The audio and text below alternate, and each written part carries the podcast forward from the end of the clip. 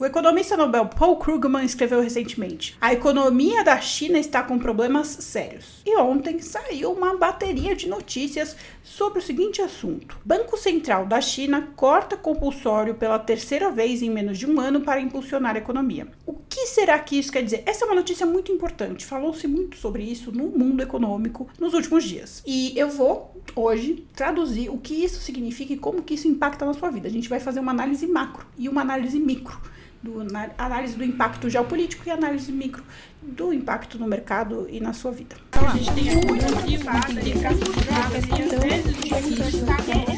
Vocês nunca vão entender como funciona a economia.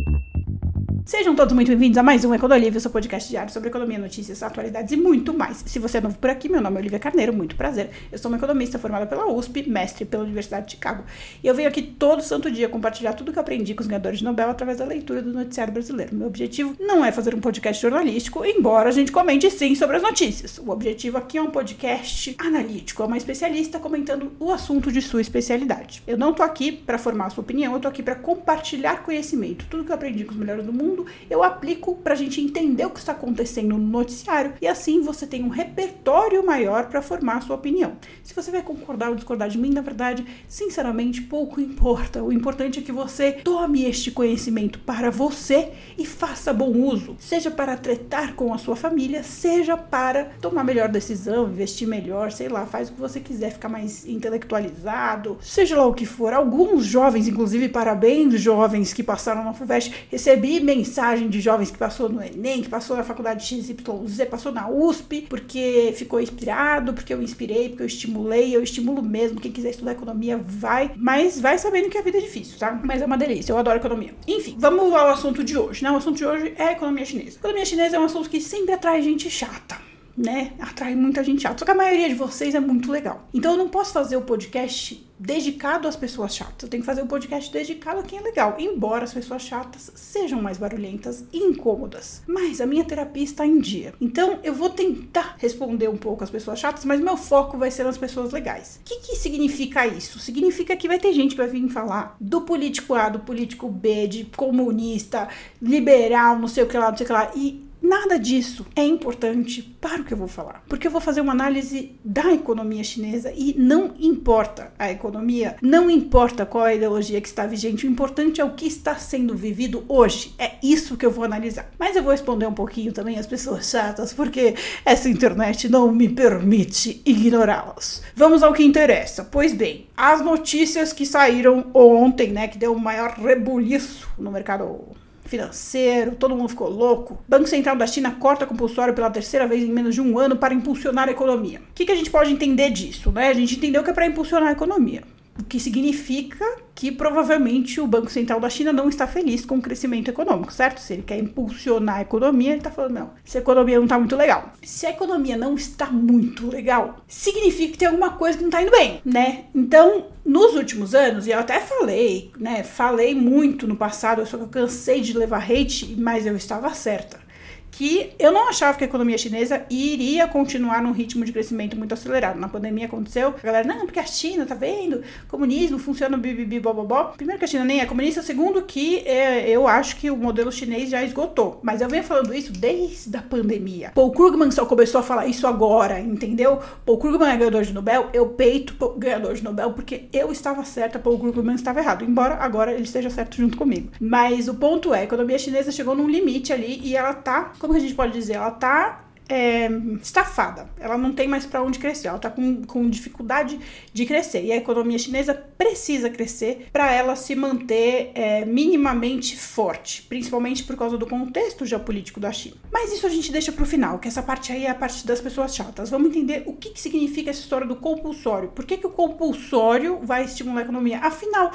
o que, que é o compulsório? Compulsório é quando o Banco Central vai lá e faz assim: olha, bancos todos os bancos. Para você operar aqui no meu país, você tem que ter compulsoriamente, ou seja, obrigatoriamente, uma quantidade de dinheiro guardada que seja um percentual do que você está emprestando. Ou seja, finge que o meu banco vai emprestar um bilhão de dólares. E o Banco Central fala para mim assim: Olivia, você precisa ter pelo menos metade do 1 bilhão que você vai emprestar, você precisa ter guardado. Então eu preciso ter meio bilhão guardado. Se você vai emprestar 100 mil, ele vai falar: ó, metade do que você está emprestando você precisa ter guardado. Então você precisa ter 50 mil guardado, entendeu? Você precisa ter um percentual. Eu falei 50%, mas pode ser outro. Pode ser 20%, pode ser 10%, pode ser 8%. Cada país tem a sua regra. Por que, que ele obriga isso? Em teoria, ele obriga isso porque quando o, o banco tem uma quantidade de dinheiro guardada, ele tem menor chance de ficar insolvente. Ou seja, se ele não receber, né, se todo mundo é calote no banco, ele tem o mínimo necessário para quebrar com dignidade,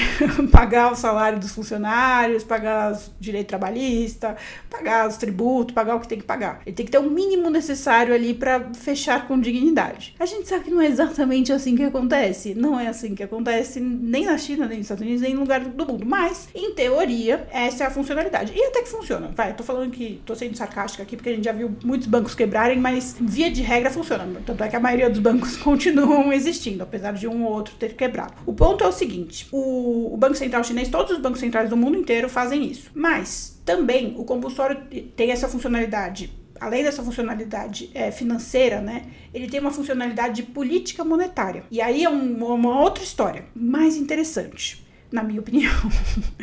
Por quê? Porque os bancos centrais, no caso desse exemplo que a gente está falando aqui, ele, o Banco Central Chinês está usando o compulsório, vou falar difícil, depois eu falo fácil. O Banco Central Chinês está usando o compulsório como instrumento de política monetária expansionista. Isso significa que o Banco Central Chinês tá falando aqui que ele está usando para impulsionar a economia, né? Então ele quer que, que, a economia se expanda. Então ele está usando o compulsório, aquele percentual que ele obriga, né, os bancos a terem no banco guardado para emprestar dinheiro. Ele está usando esse, esse percentual como instrumento para estimular a economia. Como? Da seguinte forma. Lembra que no meu exemplo inicial ele falou assim: eu ia emprestar um bilhão de dólares. Aí ele falou: Olivia, você precisa ter metade disso guardado para você emprestar. Então você precisa ter, para eu conseguir emprestar dinheiro, eu preciso ter um bilhão e meio, né? Eu preciso ter um bilhão e quinhentos milhões, porque eu guardo 500 milhões e consigo emprestar um bilhão. Se ele virar para mim e falar assim: Olivia, você só precisa ter 10% do que você vai emprestar. Eu não preciso mais ter um bilhão e meio para emprestar, certo? Eu preciso ter um bilhão e 10, porque eu guardo os 10 milhões e consigo emprestar 1 bilhão. O que, que significa? Sobra dinheiro, eu tenho mais flexibilidade para emprestar. Seja porque eu vou precisar de menos dinheiro para conseguir emprestar, seja porque vai liberar o dinheiro que eu tenho guardado para emprestar. Então vamos pegar o meu exemplo aqui de que eu tenho um bilhão e meio. Quando ele vira para mim e fala, Olivia, você só precisa ter 10%, eu posso pegar aqueles 500 milhões que eu tinha guardado e emprestar quase tudo. Vai sobrar só 10 milhões. Entendeu? Vocês estão entendendo? Vocês estão acompanhando? Então tem, tem ali 490 milhões que eu vou conseguir emprestar pra galera. Na verdade, muito mais do que isso, porque a conta ficaria diferente. Mas enfim, vocês estão entendendo qual é a lógica, né? A lógica é: vai sobrar mais dinheiro para eu conseguir emprestar. Entendeu? sobrando dinheiro para eu conseguir emprestar, o que, que acontece? Na expectativa ali do governo chinês, vai ter mais empresas pedindo empréstimo, mais pessoas pedindo empréstimo. Isso, em teoria, estimularia a economia. Eu tenho uma construtora, eu vou pegar um empréstimo e eu vou construir um prédio, sei lá. E aí, para construir esse prédio, eu vou o quê? Vou contratar pessoa, vou com, comprar cimento, vou comprar poste, sei lá o que eu vou comprar, mas eu vou construir meu prédio, eu vou gastar com crédito, é um dinheiro que eu não tenho, mas eu vou pedir lá emprestado pro banco. E eu só vou conseguir pedir emprestado emprestado para o banco, porque o banco só vai liberar esse dinheiro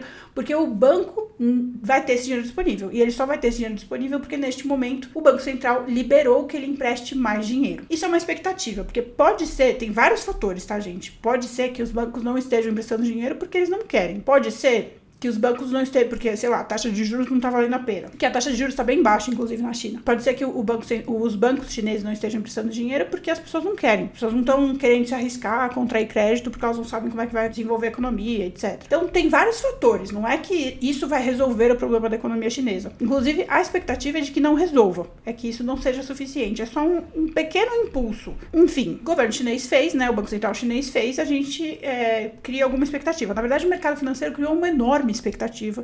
E assim, ele ficou muito animadinho ontem e teve muitas operações de bom humor. Mas não é, não corresponde à realidade, tá, gente? Assim, a realidade analítica é de que esse estímulo não vai gerar um, uma grande transformação na economia chinesa. Quais são as taxas? Agora que vocês entenderam como é que funciona, vamos falar de números. O Banco Central da China anunciou ontem que reduziria a exigência de reserva bancária de 7,4% para 7% a partir de 5 de fevereiro. Essa é a terceira exigência, terceira redução na exigência bancária em menos de um ano e representa uma injeção de liquidez de cerca de 1 trilhão de yuans, ou seja, 141, 141 bilhões de dólares na economia chinesa. Então, o que, que isso significa? Que daquele exemplo que eu dei, né? Se eu tenho um bilhão, se eu quero emprestar um bilhão, eu tenho que ter um bilhão, eu tenho que ter meio bilhão, blá blá blá blá blá. Esse dinheiro que vai liberar, né? Com essa mudança, com essa redução na taxa, é de cerca de 141 bilhões de dólares. Se você gostou desse assunto, você gostou de entender essa dinâmica, quer entender mais sobre macroeconomia e sistema bancário, eu tenho um curso chamado Guia da Economia Sensata. Nesse curso tem um módulo de macroeconomia. Eu adoro dar essa aula, embora não seja muito fã de macroeconomia, esse negócio de sistema bancário eu adoro explicar porque eu acho muito divertido. E tem uma aula muito didática, na verdade, algumas aulas muito didáticas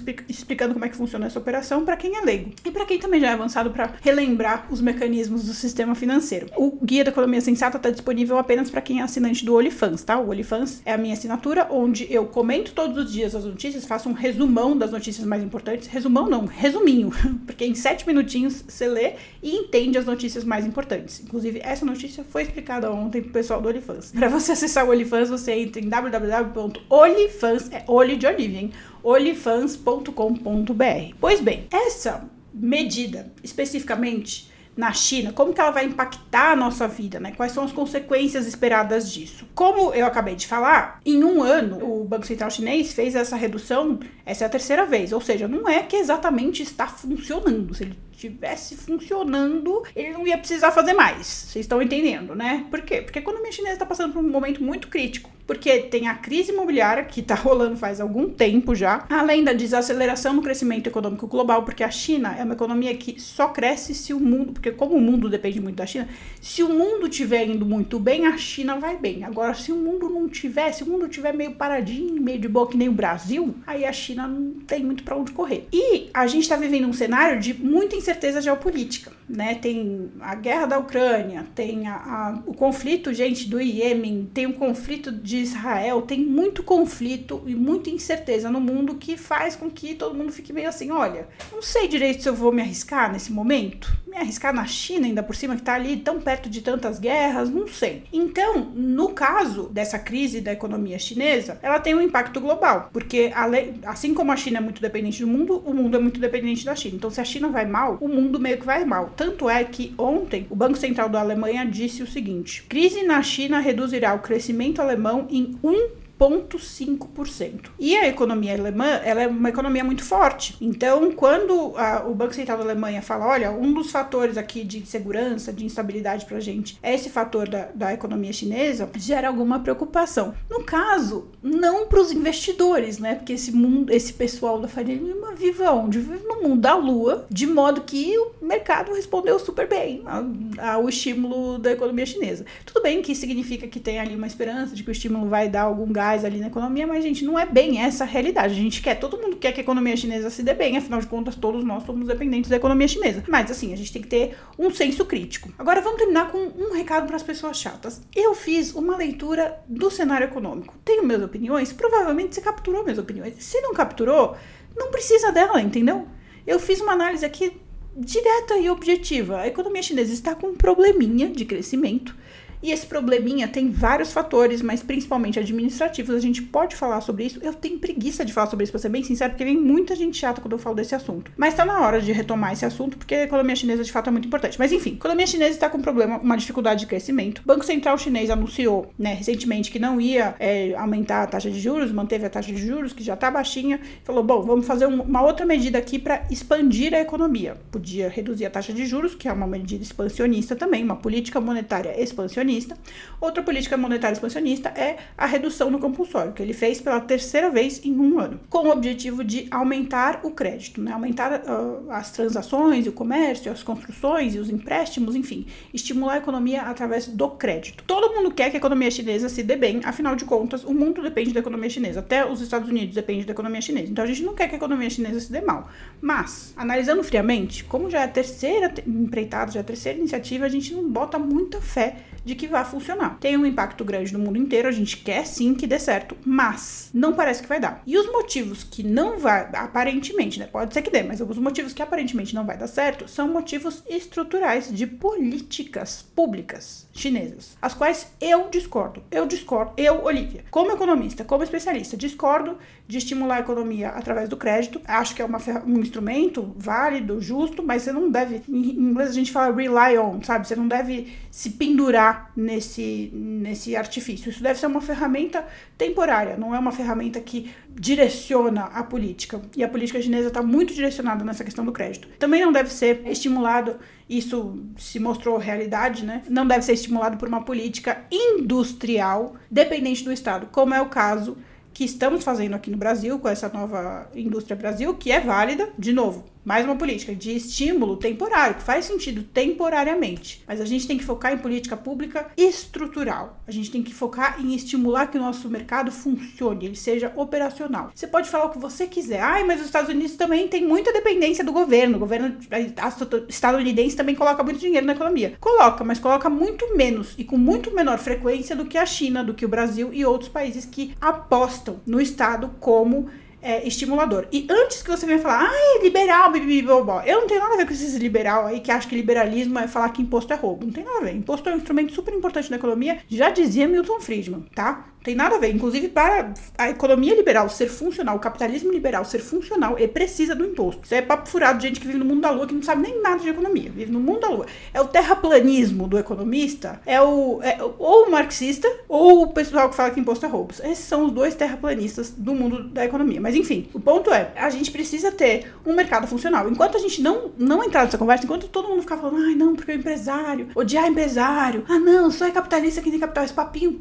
tosco de, do pessoal da esquerda e esse papinho idiota do pessoal da direita de ah, imposto é roubo, a gente não vai chegar em lugar nenhum, porque precisa dos dois. O que, que custa, vocês entenderem? Precisa do Estado, precisa do mercado. Não dá pra você viver sem um ou sem outro. Essa discussão é completamente idiota. A gente perde tempo discutindo coisa idiota. Resultado: Fica aí, que nem a China, fazendo esforço descomunal, faz uma, um autoritarismo, o pessoal lá não pode dar opinião, não sei o quê, ficar reprimindo a população tal. É muito mais fácil estimular o mercado logo de uma vez, vai ser eleito democraticamente, fazer as pessoas serem felizes. Essa é a minha opinião, mas China, se vocês quiserem continuar do jeito que estão, tá tudo bem. Não vou te encher o saco, faz o que vocês quiserem, sabe? É isso, minha gente. Eu só não quero que isso venha pro meu país. Aí, aí eu opino. Eu acho que a gente precisa sim fazer um, um mercado mais funcional, mas a gente só vai conseguir evoluir quando esses idiotas pararem de ficar falando que imposto é roubo ou que só é capitalista quem tem capital. Esse é o meu recado para as pessoas chatas. Eu espero que vocês tenham gostado. Eu agradeço demais pela companhia. Um beijo e até amanhã.